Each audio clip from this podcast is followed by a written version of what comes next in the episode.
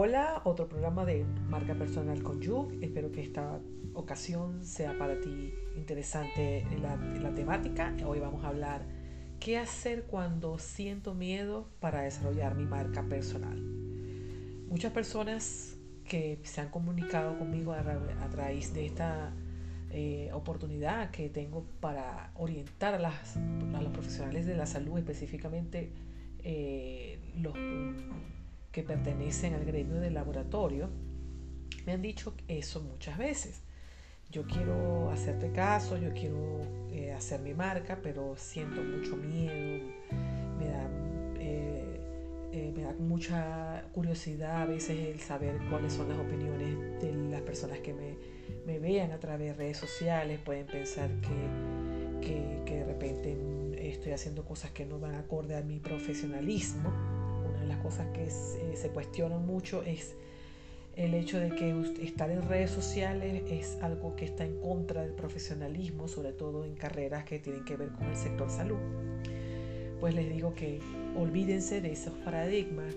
quítense esos temores, porque en la actualidad las personas que están consumiendo a través de redes sociales están conscientes de que el sector salud no es un área que no, no debe estar dentro de estas estos canales digitales. Al contrario, más bien he escuchado muchas personas que dicen esta marca personal del doctor o de la,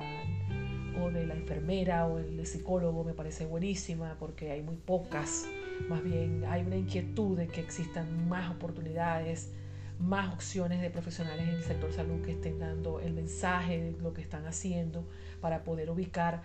a personas capacitadas porque muchas veces nosotros buscamos en internet, necesito un psicólogo, pero no sé quién pudiera ser el que tenga la experiencia que yo necesito para mi caso particular, pero conociéndolo a través de un Instagram, a ese psicólogo lo buscamos y vemos todo su historial, todos sus antecedentes,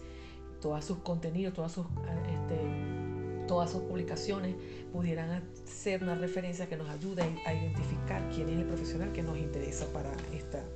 para esta eh, consulta que necesitamos. Espero que les haya servido, déjense los miedos, ya todo el mundo puede usar redes sociales, ya todo el mundo puede desarrollar marca personal y por supuesto el sector salud no debe caer por fuera. Nos escuchamos una próxima ocasión, espero que les haya gustado.